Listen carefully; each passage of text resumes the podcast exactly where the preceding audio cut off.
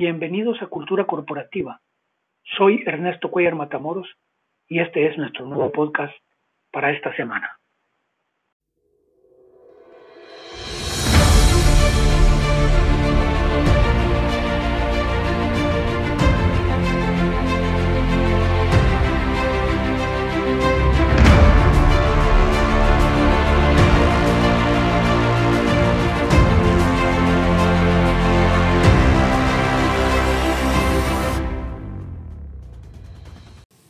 Esta semana vamos a tocar tres puntos muy importantes.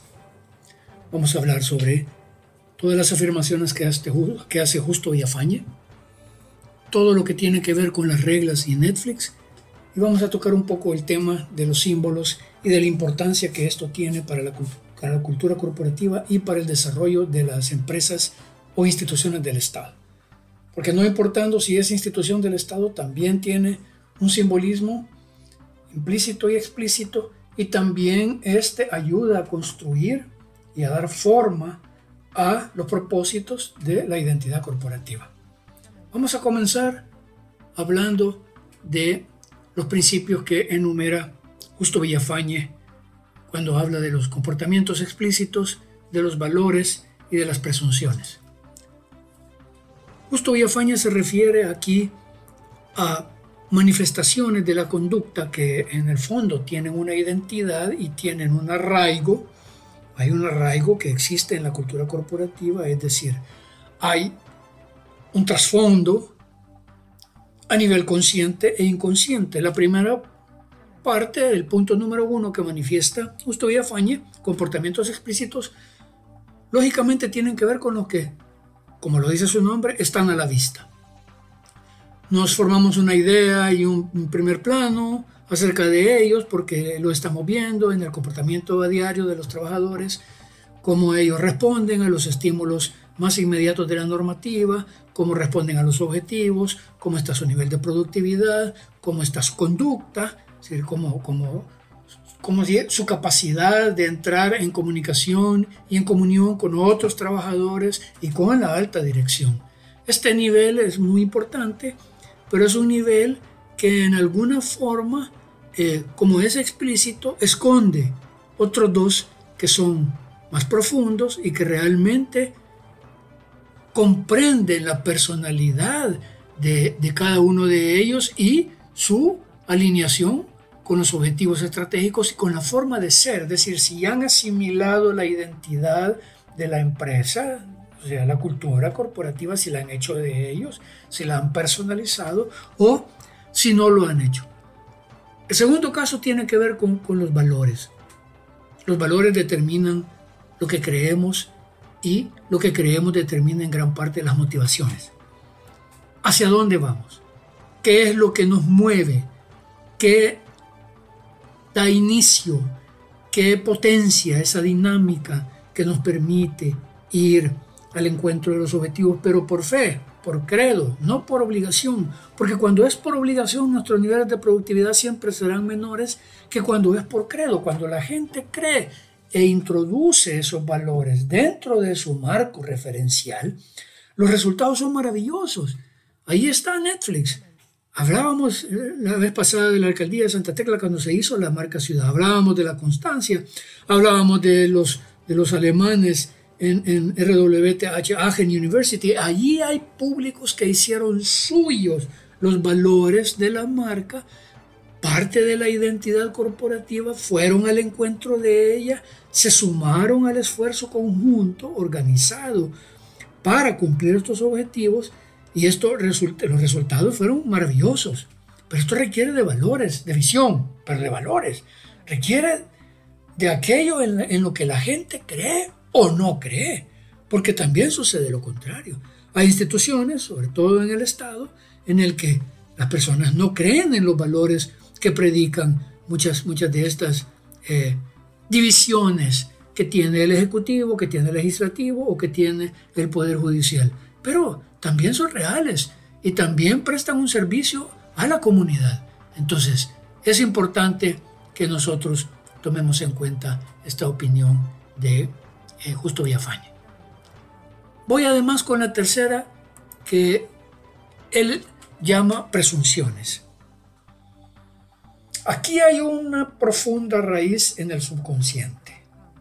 Aquí está donde se une, donde se consolida, se conjuga mi credo con todo lo que tiene que ver con mi memoria histórica, todo lo que he sido, todo lo que está en lo más oculto de mi ser y que en el fondo también es una fuerza increíble, para bien y para mal, puede destruirnos, puede construir. También se da en las culturas corporativas y se da en las personas.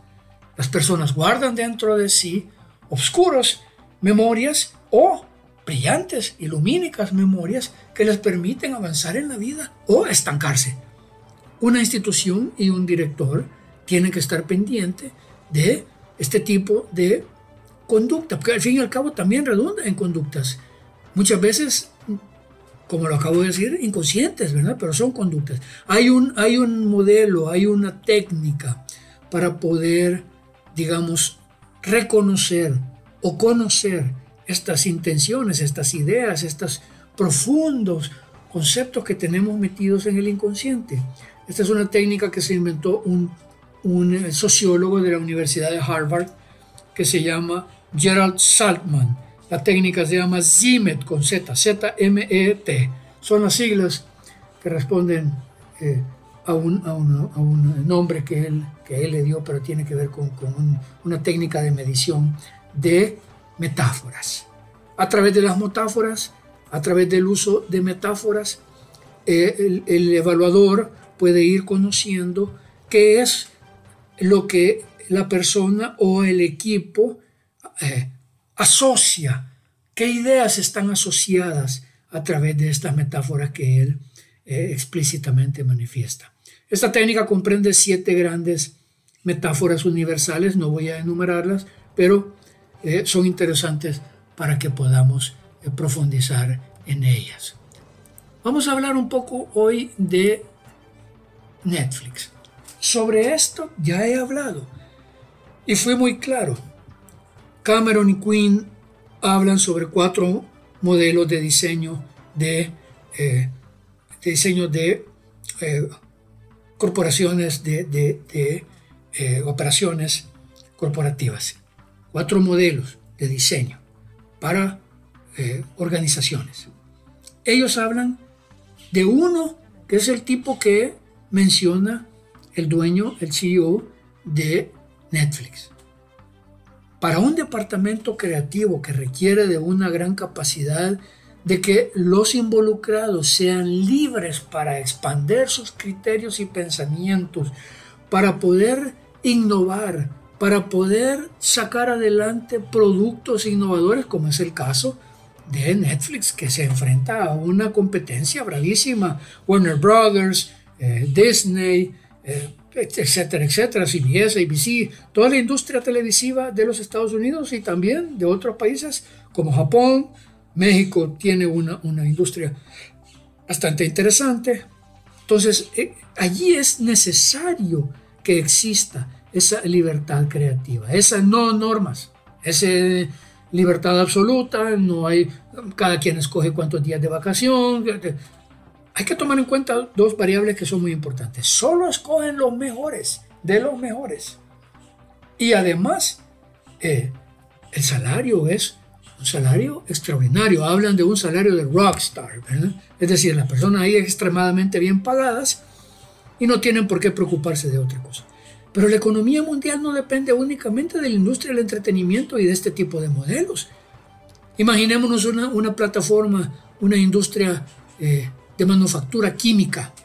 La vez pasada dije hospitales, dije la línea estándar de automóviles, pero hoy voy a hablar de química, de una planta industrial química que tiene que cumplir con una fórmula una y otra vez lo, grandioso, el éxito de esta fábrica, de esta marca, de este producto va a ser que los que están trabajando en la línea de producción reproduzcan una y otra vez la misma fórmula.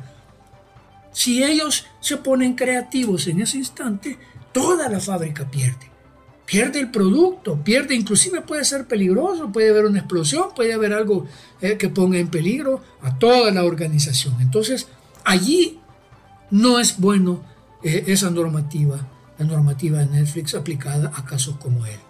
Imaginémonos en una planta nuclear donde debe de haber procedimientos calculados a diario, exactamente los mismos procedimientos. Un procedimiento innovador puede hacer volar la planta nuclear y hacer volar una ciudad o volar un país entero. Entonces allí no se necesita un diseño, un modelo de organización como el que ha propuesto el presidente, de, el CEO de Netflix.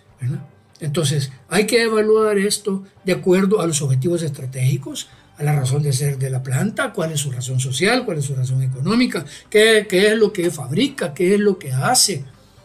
Hay, una, hay un diagrama cuando se estudia operaciones en administración de empresas o ingeniería industrial que define el tipo de empresas. Aparte de Cameron Quinn existe este diagrama que va desde los que son más abiertos, como los hospitales, que no requieren, digamos, de un proceso organizativo porque cada trabajo es personalizado, cada, cada transacción con el cliente se define en esa misma transacción. La industria del entretenimiento cae dentro de este, de este parámetro, pero hay otros parámetros como los que acabo de mencionar. Hay parámetros intermedios. Eh, entonces hay que ponerle mucho cuidado a esto.